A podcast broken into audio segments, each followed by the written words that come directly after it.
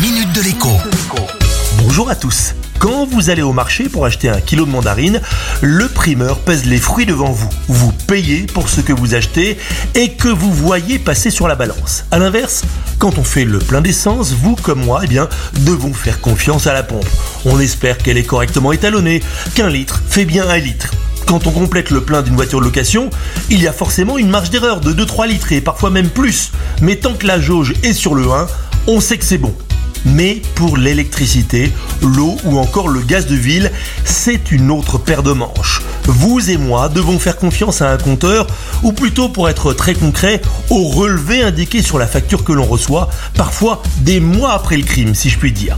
La semaine dernière, un célibataire s'est rendu compte qu'il payait depuis bientôt 3 ans la facture d'électricité de ses voisins. Pour une raison obscure, le compteur Linky qu'on lui a installé en 2018 alimente aussi la maison d'une famille avec des enfants. Le temps de comprendre que ses factures avaient plus que doublé, puis de trouver une explication rationnelle, il a déjà payé plusieurs milliers d'euros d'électricité qu'il n'a en fait pas consommé. La même chose peut vous arriver à cause d'un branchement sauvage sur votre canalisation d'eau ou plus simplement à cause d'un dysfonctionnement du compteur d'eau, de gaz et même d'électricité. Même avec les tout nouveaux compteurs Linky. C'est déjà arrivé. Conclusion, regardez bien vos factures. Si elles augmentent anormalement d'une année sur l'autre, regardez pourquoi.